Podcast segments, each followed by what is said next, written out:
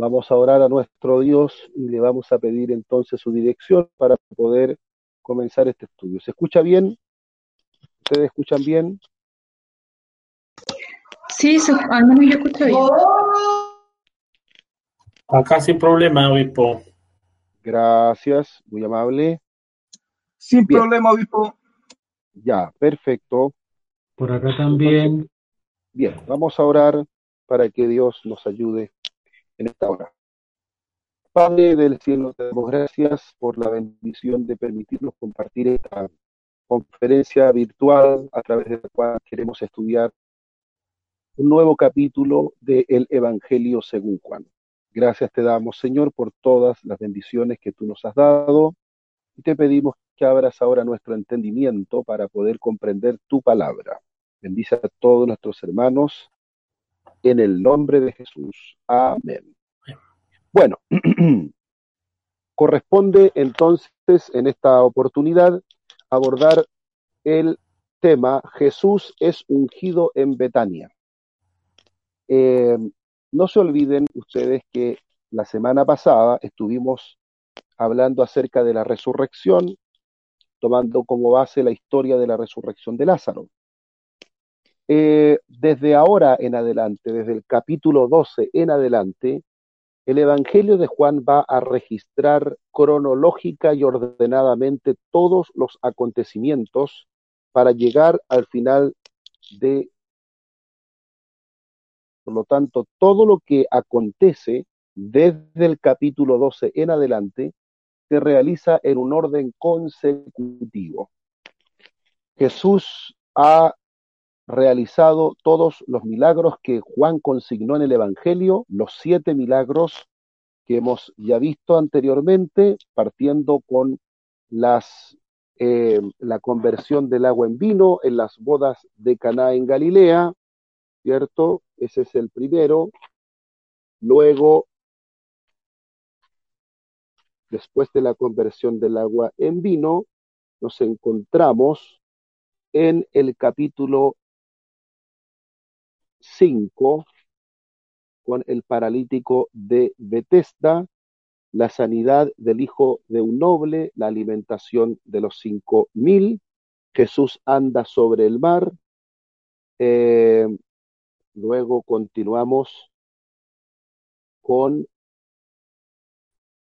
la importantísima señal de la sanidad del ciego, para finalmente desembocar en el gran milagro que va a originar el desenlace final, el desenlace de la muerte de Jesús. Y por lo tanto, la resurrección de Lázaro fue, por así decirlo, dentro de toda esta cantidad de milagros, fue la señal definitiva a través de la cual y desde la cual eh, se proyectan entonces los sacerdotes con el ánimo de matar a Jesús e incluso de matar a Lázaro. Así es que preparándonos para ese momento, para el momento de la muerte, para el momento de la, crucifixión, encontramos este importante capítulo 12 en el cual eh, se nos presenta justamente el hecho de la unción de Jesús o el Jesús es ungido en Betania. Dice así el texto, seis días antes de la Pascua, vino Jesús a Betania, donde estaba Lázaro, el que había estado muerto, y a quien había resucitado de los muertos.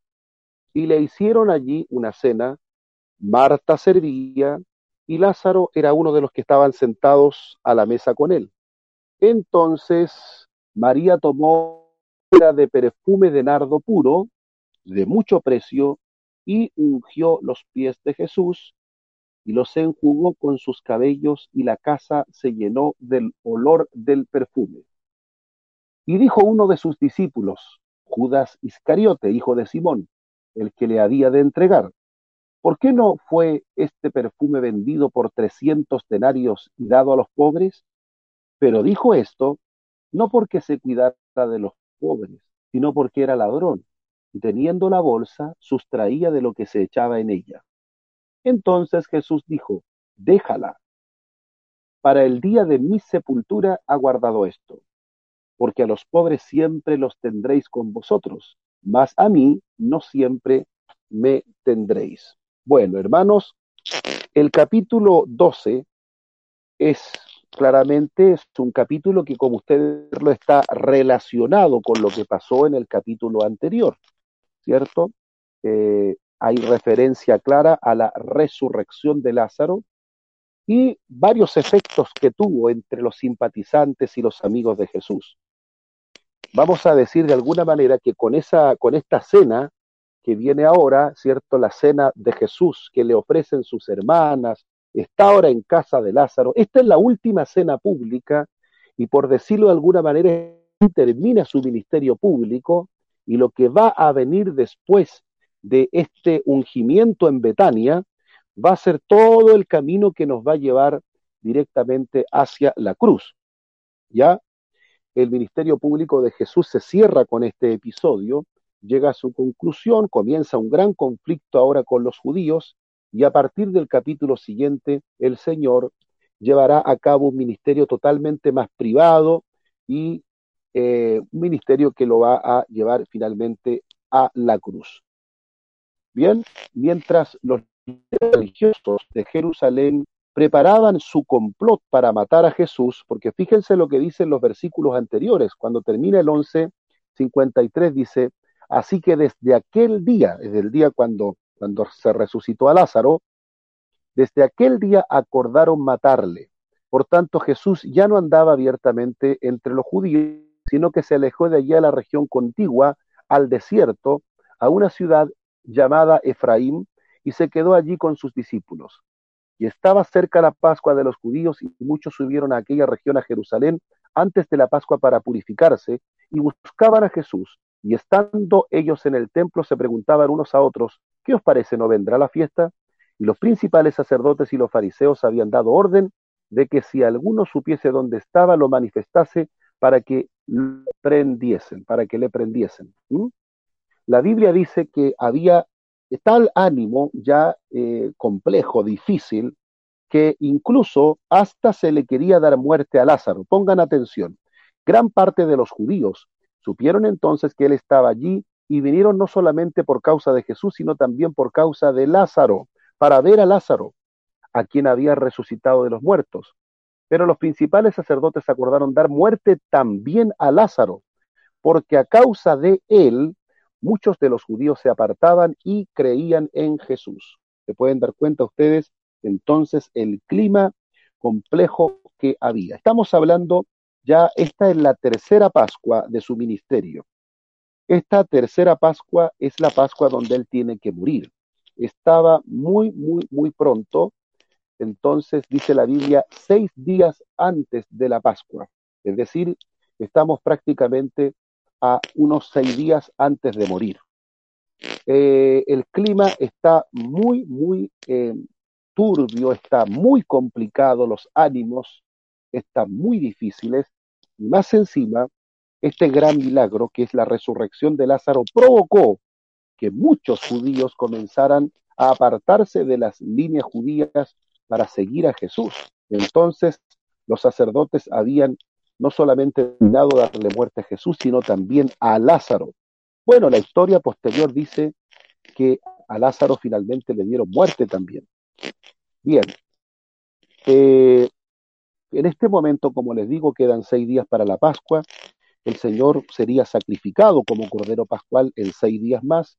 Está Jesús en la casa de Lázaro, estaba presente allí para compartir con la familia y la familia de Lázaro estaba absolutamente feliz de atenderlo. No se olviden que Lázaro estaba recientemente resucitado. Bueno, ellos sabían que había un complot para prender a Jesús y que eh, pronto a lo mejor se desencadenaría, sin embargo, compartieron allí la cena. Ya esta no es la cena donde el Señor va a lavar los pies de los discípulos o el Señor va a instituir el nuevo pacto, no, no, no. Eso pasa un día antes de su muerte o la noche anterior ante su muerte. Esta es la última cena pública. Esta es la última cena que comparte con personas que no son directamente sus discípulos, eh, los doce en este caso. Bueno, eh, veamos un poco esta cena vamos a la casa de Betania, vamos a la casa de Lázaro, Marta y María. Y bueno, como eh, hemos dicho, en esta, esta cena hay un clima muy hermoso, en esta cena hay una gratitud maravillosa y nos faltan los estudiosos que han dicho, y esto es muy importante lo que voy a decir ahora, es que en esta cena se ven todos los elementos que generalmente están en un culto. Por ejemplo, esta es una cena donde vemos la presencia del Señor, donde vemos creyente resucitado, la comunión, el testimonio, el servicio, la adoración y algo que lamentablemente no debiera estar, pero siempre está, que también es la actitud negativa. En un culto están todos estos elementos y vemos entonces, eh, dijimos, eh, la presencia del Señor en primer lugar. Claro, ahí está Jesús sentado, ¿cierto?, alrededor de la mesa, está siendo atendido sin duda alguna, hay mucho, pero mucha devoción, mucho amor, hay mucha gratitud con Jesús, porque Él recientemente ha generado la resurrección, ha provocado la resurrección de su amigo Lázaro. Entonces tenemos en primer lugar la presencia de nuestro Señor Jesucristo en esta cena. Vemos también, mis queridos hermanos, que está el creyente resucitado, está Lázaro, ¿ya? Uno que había estado muerto, pero que el Señor lo resucitó prácticamente al cuarto día. Él era un testimonio vivo, ahí está el testimonio, el testimonio vivo del poder del Señor, entonces Él representa a aquellos que, estando muertos en sus pecados, han sido resucitados juntamente con Cristo. Vemos entonces, fíjese lo interesante de esta cena, es una cena que tiene todos los elementos que debiera tener un culto.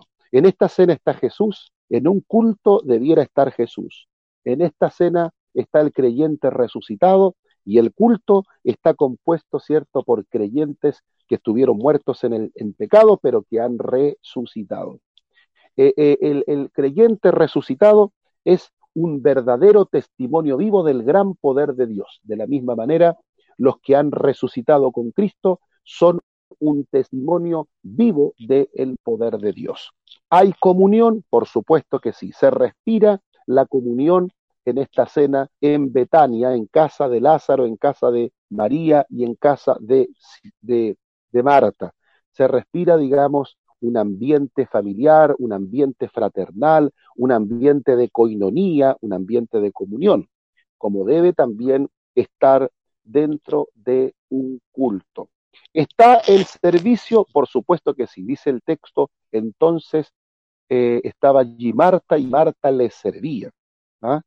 Marta expresa su, expresa su amor y su gratitud con el Señor, ¿de qué manera? Sirviéndole no olvidemos que somos salvos, pero también somos salvos para servir al Señor y a nuestros hermanos. Entonces, fíjese qué lindo todos los elementos que se dan dentro de este culto nos hablan de lo que debe haber en una iglesia también.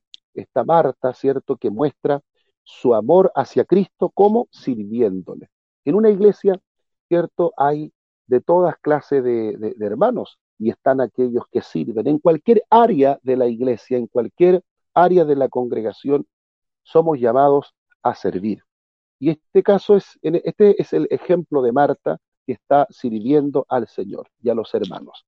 Y está también María, que María tiene una forma muy particular de poder manifestar su devoción a su maestro.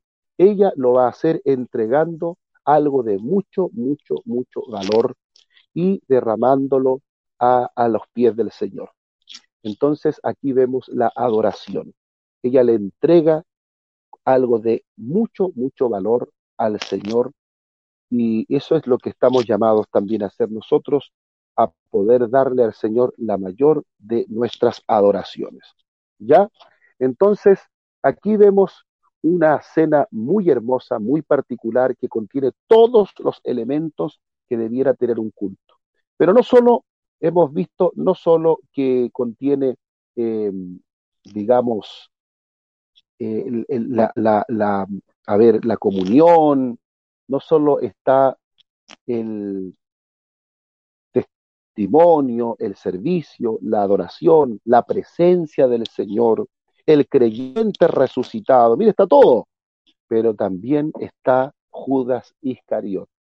Está también allí una persona que no está dispuesta a entregarle al Señor la honra, la gloria, que está también lista para realizar una crítica, porque cuando María tomó esta libra de perfume de nardo puro, de mucho precio, y ungió los pies de Jesús, ¿cuál fue la actitud de Judas Iscariote? Dice, Judas Iscariote dice, ¿y por qué este perfume no fue vendido por 300 denarios y dado a los pobres? Todo parecía pensar, ¿cierto?, de que Judas estaba preocupado por los necesitados, pero esta era una falsa apariencia de piedad, porque dice el texto bíblico que Judas dijo esto no porque se cuidara de los pobres, sino porque era ladrón y teniendo la bolsa sustraía de lo que se echaba en ella. Entonces vemos aquí a una persona con una falsa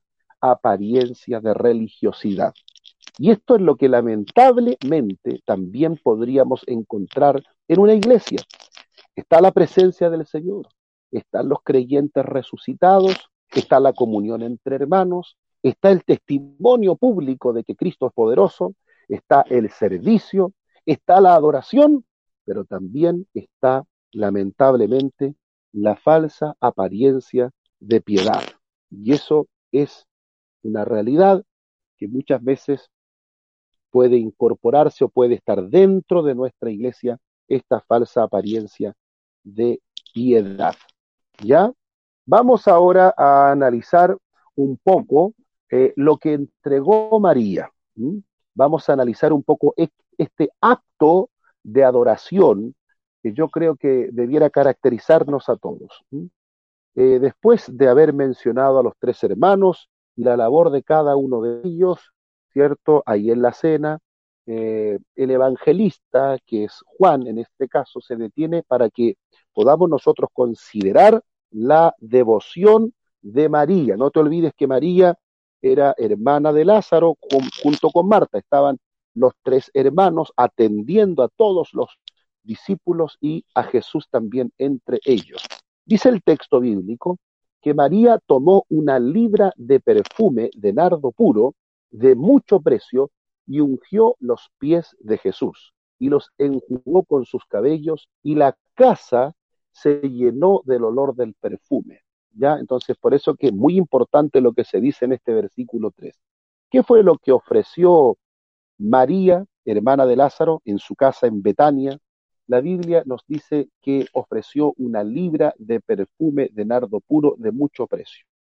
El nardo era una planta originaria de la India y el aceite se usaba como perfume o también como ungüento.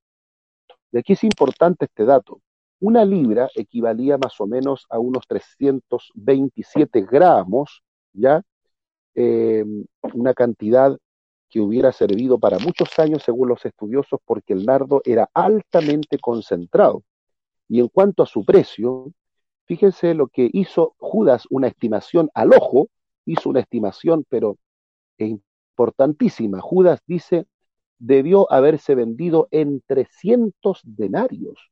Imagínense lo que significa 300 denarios. Los estudiosos sostienen que el sueldo de un jornalero en los tiempos de Jesús era un denario al día. Así lo dice la parábola de los labradores de la viña, se les pagó después que trabajaron a todos un denario. El denario era el trabajo de un jornalero en el día. Y si ustedes consideran 300 denarios, estamos hablando de la multiplicación de lo que trabaja un jornalero por día multiplicado por 300. Yo no sé quién tiene calculador en mano, pero si tomamos, por ejemplo, como equivalente el sueldo mínimo, el sueldo mínimo, lo dividimos por 30, no sé cuánto nos daría eso diariamente. Y a eso lo multiplicamos por 300. Me gustaría si alguien pudiera hacer el ejercicio matemático, ¿ya? Yo para las matemáticas no soy muy diestro, pero consideren un poco que un, un denario es lo que gana un jornalero por día, un denario, y 300 denarios. ¿Quién tiene ya un estimativo? ¿Hay alguien que tenga un estimativo en cantidad de dinero?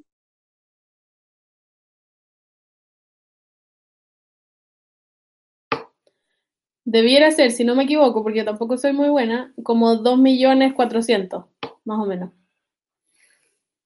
Claro. Estamos, a- bueno, ustedes saben de que, sí, le entendimos más o menos pasado de dos millones, eh, hermana Paula. Sí, dos millones cuatrocientos mil pesos. Aprox. Bien. Entonces, ustedes pueden darse cuenta, hablemos de sobre 2 millones. Bueno, en el mercado, los que saben de perfumes eh, altamente concentrados, saben que existen perfumes tan caros como eso, incluso más caros todavía. ¿Ya?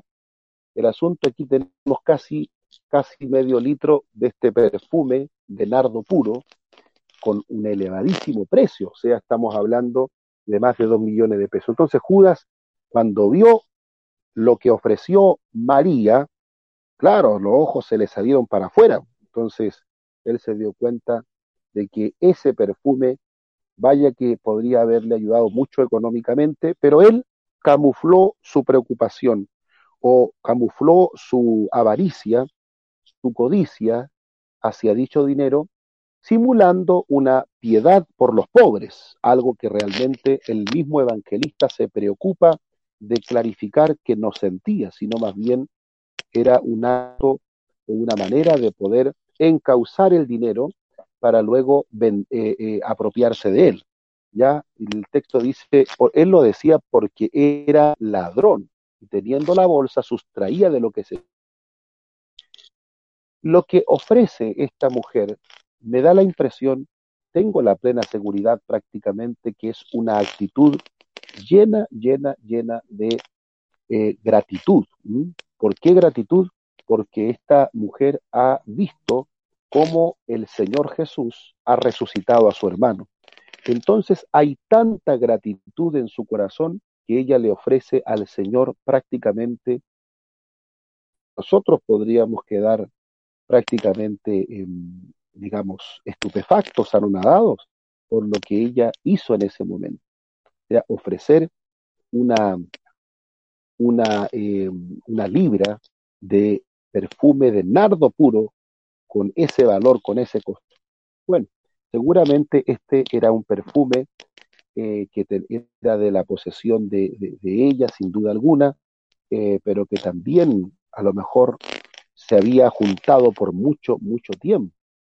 Quizás eh, lo tenía en algún momento ella con algún fin determinado, pero puesto que estaba allí Jesús, puesto que la gratitud era desbordante, la que había en, María, ella lo puso a los pies del Señor.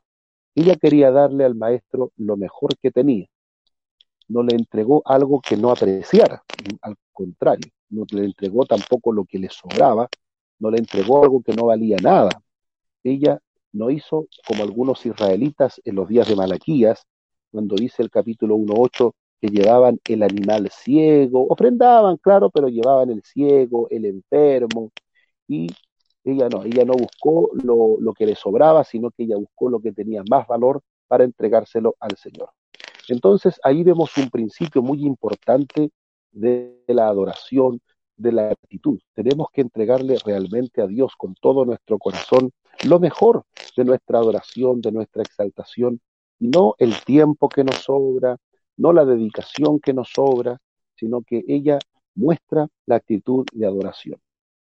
Eh, otra cosa que notamos en ella es que ella podría haber derramado algo, algo, a ver, eh, una parte, una parte de esto, ¿cierto? Una parte de este perfume, pero dice el texto que ella lo derramó completo, lo derramó todo. Entonces, eh, eh, sin duda alguna, había en ella una gratitud desbordante, su entrega fue total, su entrega fue absoluta, su entrega fue sin reservas.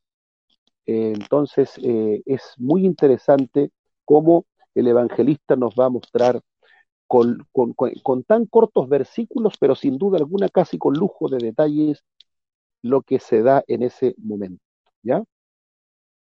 Bueno, eh, María, por supuesto que viene siendo un lindo ejemplo para nosotros, la iglesia. Nosotros también debemos pensar que tenemos que darle al Señor, eh, digamos, no lo que a nosotros nos sobra, porque a veces, ah, si me queda tiempo voy a adorarle, si me queda tiempo voy a leer la Biblia, si me queda tiempo voy a orar, si me quedan recursos voy a contribuir en la obra. Eh, siempre muchas veces estamos eh, despilfarrando nuestro tiempo, nuestros recursos, muchas cosas que nos agradan, que nos traen placer, etcétera. Pero muchas veces cuando se trata del Señor, a veces nos queda, si nos sobra o, si algo nos, llegara a, quedar finalmente, ahí entonces lo hacemos para el Señor. Entonces, en este sentido, nos muestra esta mujer que eh, a Dios se le adora con todo el corazón, entregándole a Él lo que realmente Él merece, entregándolo con todo el corazón, no escatimando, sino que desbordándose en gratitud. Así entonces es la enseñanza. ¿Ya? Em, bien. Veamos un texto paralelo que me, me, gusta mucho también en la Biblia, en el capítulo 12, versículo 1, para reforzar la idea. Dice, así que hermanos de, de Romanos, así que hermanos os ruego por las misericordias de Dios que presentéis vuestros cuerpos en sacrificio vivo, santo, agradable a Dios, que es vuestro culto racional. Si ustedes se dan cuenta aquí, el apóstol Pablo nos habla del culto y nos dice que el verdadero culto, la verdadera adoración, la verdadera entrega es de todo nuestro ser, nuestro cuerpo en sacrificio vivo, santo, agradable a Dios. ¿Ya? Entonces, eh, eh, estamos hablando de una entrega sin reservas, una entrega total. Y este es el ejemplo que nos da definitivamente esta mujer en medio de esta en, medio de este de esta cena tan particular que yo la veo como una cena de agradecimiento, una cena no es un no es un cumplido en realidad, no es porque tiene que hacerlo porque hay que hay que pagarle de alguna manera al maestro, así como como simplemente retribuyendo favor por favor, no. Aquí hay gratitud, aquí hay alegría, aquí hay un reconocimiento de que realmente él merece esto y merece mucho más. Bueno, tanto María como los demás miembros de su familia estaban profundamente agradecidos por lo que el Señor había recientemente hecho con Lázaro al devolvérselo de entre los muertos. Ahora entonces ella quería responder al amor del Señor y se daba cuenta de que la única forma posible de hacerlo era entregando todo, amándole sin reservas. Cuando María entregó este costoso perfume, estaba expresando su amor por el Señor. Y por esta razón lo entregó de forma abundante, lo entregó de forma generosa, porque el amor que él sentía, que ella sentía, no se fijaba, no reparaba en los costos de lo que estaba haciendo. ¿Ya? Pero no solo eso, también ella quería mostrar el valor que para ella tenía la persona de Jesús. Y aquí vemos algo muy importante. Em, sabía que no había nada demasiado valioso que le pudiera entregar. Él era digno de recibir todo cuanto ella tenía eh, y por esa razón no solo le entregó el perfume expresándole su adoración, su admiración, también ah, tuvo una devoción personal sin límites. La Biblia dice claramente que ella ungió los pies de Jesús y los enjugó con sus cabellos y la casa se llenó del olor del perfume. ¿Se dan cuenta ustedes la escena? Imagínensela por un momento. Ella se encuentra, eh, Jesús está rodeado eh, de sus discípulos y ella finalmente derrama el perfume, unge los pies de Jesús y con sus propios cabellos comienza a enjugarlos y se eh, comienza a, comienza a expeler el olor de este maravilloso perfume. Esa actitud tan devota, tan, eh, digamos, de, tanta admiración, que llega a las, a las plantas mismas del Señor y utiliza sus propios cabellos para poder secar los pies del maestro. Es una verdadera actitud de adoración. ¿Mm? El texto nos dice que unge los pies, los enjuga con sus cabellos. Bueno, en la cultura hebrea era normal lavar los pies de un invitado, dado que en aquella zona el calor intenso, ¿cierto? Las sandalias que se usaban dejaban expuesta al sol la piel de los pies que se, se tendía a resecar con facilidad. No había nada extraño en el hecho de que fuera también una mujer que lo hiciera. Pablo habla en algunas ocasiones de las mujeres que lavaron los pies de los santos, las que sean tenidas contadas como viudas cristianas, etcétera. Primera de Timoteo 5:10. Pero lo que no era normal es que se ungiera los pies con un perfume tan costoso como lo sacaba ya la cuenta la hermana Paola más de dos millones de pesos si hablásemos en dinero hoy día, y que luego además los enjugara con sus propios cabellos. Ahí tenemos la diferencia. No estamos hablando de una práctica común, estamos hablando de una práctica de devoción que no tiene precedentes. Miren lo que llega a decir Jesús, dice eh, en, otro relato, a ver, parece que no, no, este no es el relato, pero hay otro relato muy importante que me parece que es el de eh, Mateo o Marcos, donde se dice que en cualquier parte donde se reúnan los hijos del Señor se iba a contar lo que esta mujer había hecho. O sea, es una actitud que Dios la destacó y que Él ya anunció que se iba a relatar. Y hoy nosotros la estamos relatando. Algo muy importante que podemos notar en la devoción eh, de esta mujer, ¿cierto? Porque lo que hemos visto eh, es lo que ella ofreció, pero también veamos una actitud que es maravillosa. Ella lo hizo sin importar lo que dijeran los demás, soportando toda clase de críticas, porque cuando María ungió al Señor de la forma en que lo hizo, se olvidó por completo de todas las demás personas que estaban allí. No consideró las posibles reacciones de los demás, eh, a ella no le importó desatar su propio cabello, que era algo fuera de lo común, y ella utilizó su propio cabello para eh, poder secar los pies del maestro, ¿cierto? A lo mejor algunos pensaron, mire la, la, actitud de María, una actitud poco decorosa, poco apropiada, extravagante, a lo mejor la trataron de exagerada, pero muchas veces el amor del Señor puede llevarnos incluso a hacer lo que al mundo le parece que son locuras, excentricidades, cosas que están fuera de nuestro digamos, o fuera de lo que la gente considera eh, como normal. Bueno, efectivamente las críticas llegaron y no falta en el culto, ¿cierto? Las críticas, las personas que no están en el mismo espíritu de devoción. Eh, fue Judas, uno de los discípulos directamente, quien comenzó a poner objeciones a lo que estaba haciendo María. A él le parecía que se podría haber dado un mejor uso al costoso perfume que se estaba derramando. Imagínense, nos podemos imaginar cómo el espíritu generoso de María tuvo que ser aplastado por este hombre por su insensibilidad. Sin embargo, ella continuó. ¿ya? Eh, así también va a ser siempre con, con los hijos del Señor. Ustedes deben esperar que en algún momento alguien critique su trabajo, cuando alguien se entrega en la obra del Señor, cuando alguien quiere trabajar para Dios, cuando alguien considera que incluso lo que ha hecho no es lo suficientemente, eh, eh, eh, digamos, grande como para pagar lo que Dios ha hecho, aunque nunca lo podremos pagar, pero no va a faltar la persona que te critique también.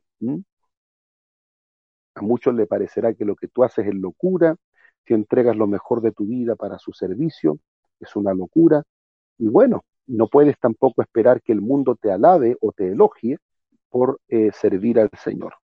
Así que deberíamos preocuparnos seriamente por agradar más al Señor que por agradar a las personas, porque aquí vemos el caso de que al momento que ella comenzó a derramar ese perfume, vinieron las críticas.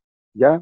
Muchas personas, si a veces nos ven eh, entregar demasiado tiempo o a veces también recursos, etcétera, eh, muchas personas a veces considerarán que es un derroche, derrochar en la iglesia su tiempo, dinero.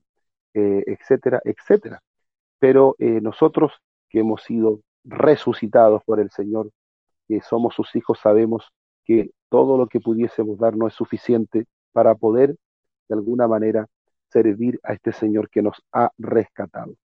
Bueno, mis amados hermanos, hay algo muy importante que Jesús dice respecto de este acto que María realiza. ¿Ya? Eh, pareciera ser que aquí hay una percepción más profunda que tendrá María con respecto a esto. Esto es un acto muy íntimo que representa también a Jesús, su dignidad, su verdadera dignidad. Estamos aquí reconociéndolo como un rey, reconociéndolo como un ser que merece eh, valoración y dignidad. Por eso que ella nos muestra este ejemplo de postrarse a los pies del Maestro. Su corazón está rebosante de amor, de gratitud, de admiración y con toda la humildad que le caracteriza, se lanza a sus pies, está siendo ella en ese momento consciente de la grandeza y, por qué no decir, de la divinidad de nuestro Señor Jesucristo. ¿Ya? Así es que este es el maravilloso ejemplo que nos entrega esta mujer con el acto de derramar una libra tan, tan eh, costosa, tan importante de nardo puro. Y el texto señala diciendo que la casa se llenó del olor del perfume. Qué maravilloso.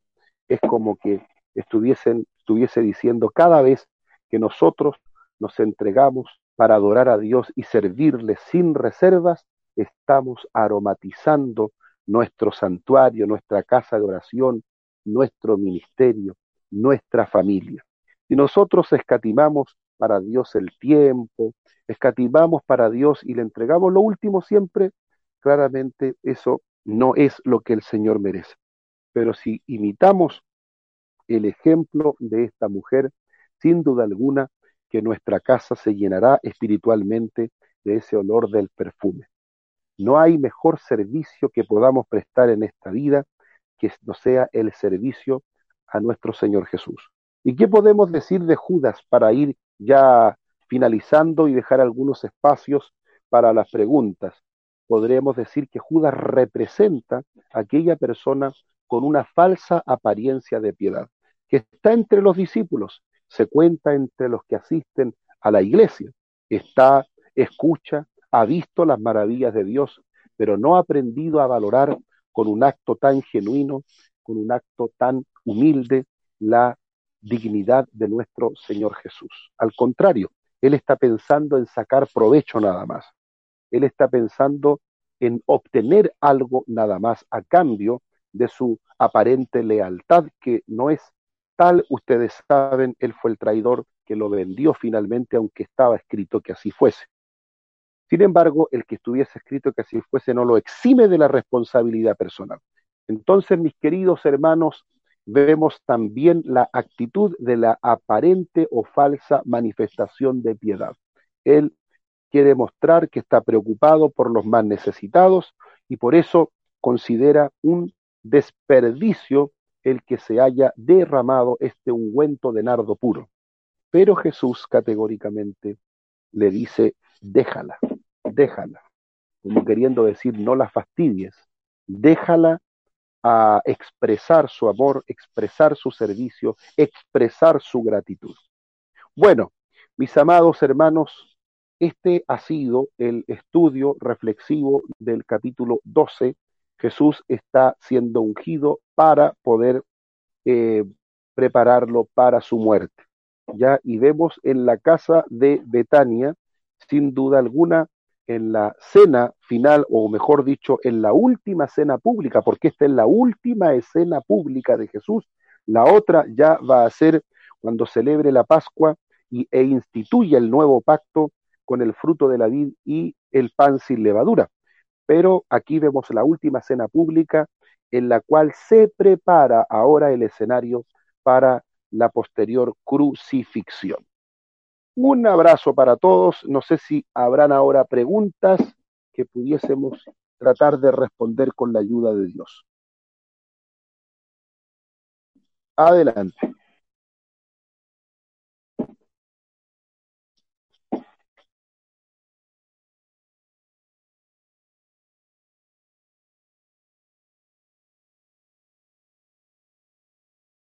¿Hay alguna pregunta?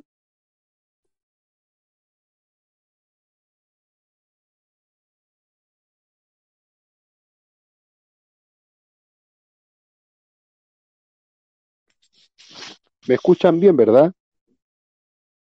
Sí. Sí, acá bien. Bien, de lo que se ha dicho, ¿tendrá alguien alguna pregunta de este importante acontecimiento narrado por Juan capítulo 12, capítulo versículo 1 al 8 de el ungimiento de Jesús en la aldea de Betania? ¿Tendremos algo? Muy bien.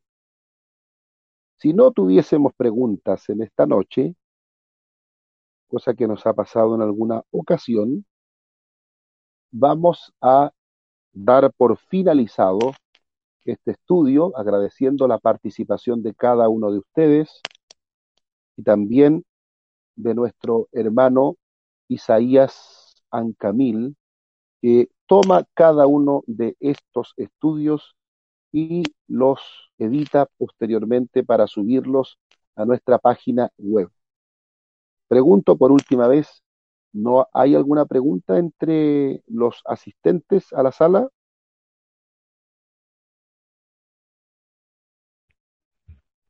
¿Y obispo? Muy bien. Sí, adelante. Yo tengo una pregunta. Pastor Patricio. Sí, Muy bien, Pastor Patricio. Adelante.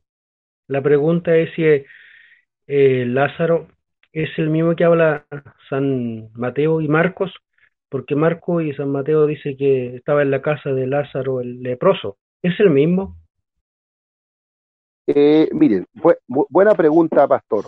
A ver, respecto de mm, respecto del ungimiento de Jesús, hay dos relatos que tienen similitudes, pero que también tienen diferencias.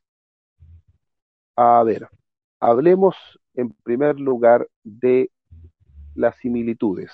Jesús es ungido, eh, Jesús también eh, se le, en- se le secan los pies, ¿cierto?, con los cabellos, una mujer se postra, había una cena.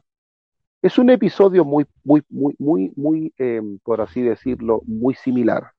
Sin embargo, las diferencias son también grandes. Aquí estamos en la casa de Marta, María y Lázaro. Allá estamos en casa de Lázaro, Simón el leproso. Eh, en el caso de la otra cena es una mujer pecadora y aquí estamos hablando de María, la hermana de Lázaro.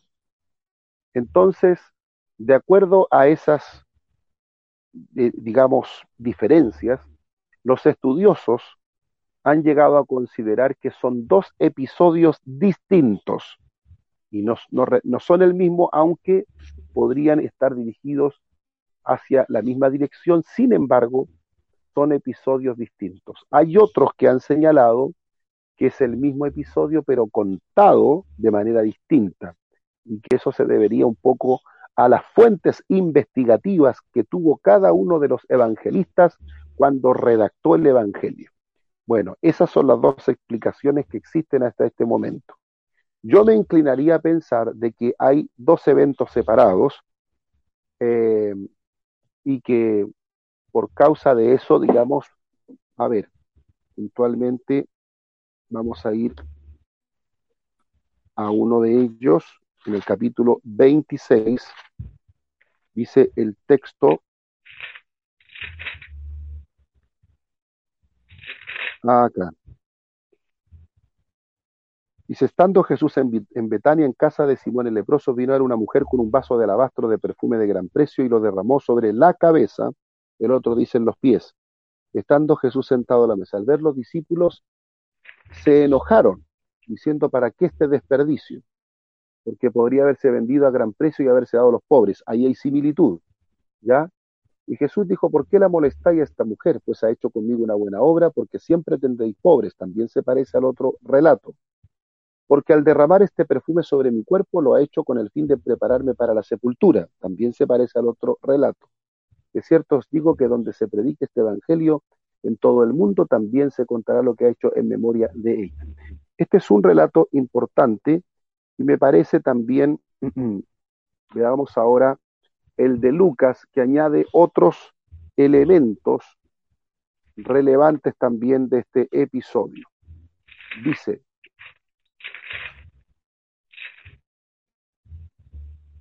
a ver, a ver, a ver, a ver, a ver, a ver, a ver.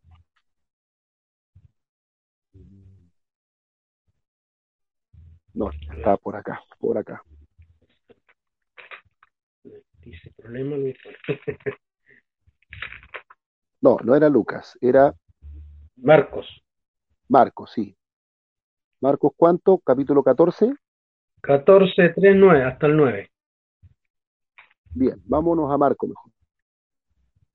14 me dijo acá. Sí, 3, 9. Pero estando él en Betania en casa de Simón el leproso, vino una mujer con un vaso de alabastro de mucho, de mucho precio, y quebrado el vaso de alabastro se lo derramó sobre su cabeza, y algunos se enojaron, dijo por, dijeron, ¿por qué se ha hecho este desperdicio con este perfume? Porque podría haberse vendido por 300 denarios y haberse dado a los pobres, y murmuraban contra ella. Bueno, aquí, bueno, vuelven, vuelven a, a, a figurar algunos detalles que no son menores, eh, pero el hecho de estar en casa de Simón el leproso eh, pareciera ser que estamos hablando de un, de un episodio distinto.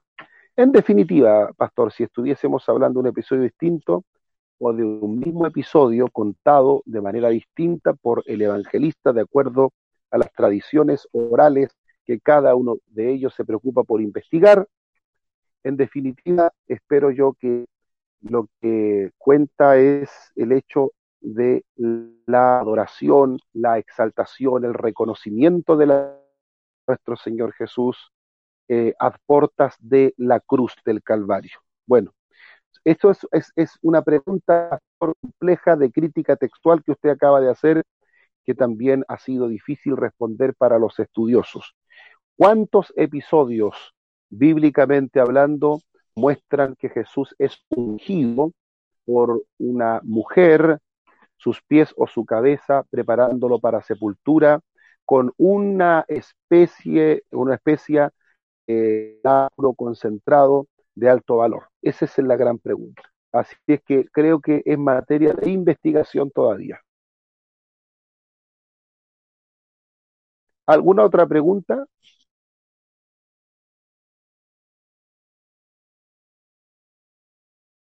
Muy bien, mis queridos hermanos, vamos a darle gracias al Todopoderoso por habernos dado la oportunidad de compartir esto. Eh, no se olviden eh, lo que hemos hablado de esta mujer, no se olviden de la importancia de su actitud de gratitud y devoción. No se olviden de lo que Dios realmente valora. Tomen este hermoso ejemplo para aplicarlo a sus vidas personales y que desde hoy en adelante podamos entregarle al Señor lo mejor. Padre eterno, en el nombre glorioso de Jesucristo, queremos darte gracias por habernos permitido esta reflexión bíblica tocando como, tomando como base el capítulo 12 del Evangelio según Juan. Gracias Señor porque nos muestras a través de la actitud de una mujer eh, el servicio, la devoción y el reconocimiento a tu dignidad. Gracias, Señor amado, porque ella incluso, aun cuando tú todavía no habías ni siquiera muerto y resucitado, ya reconoce tu dignidad. Cuánto más nosotros, que sabemos que después de resucitado ascendiste al cielo, fuiste recibido en gloria y has derramado sobre nosotros tu Espíritu Santo. Señor, ayúdanos para demostrar nuestra devoción, nuestra humildad sirviéndote y dando lo mejor de nosotros para ti. Padre, te agradezco por todos los hermanos y hermanas que estuvieron presentes en esta plataforma Gitsimit y luego, Señor, eh, permítenos tener un descanso reparador. En el nombre de Jesús, amén y amén.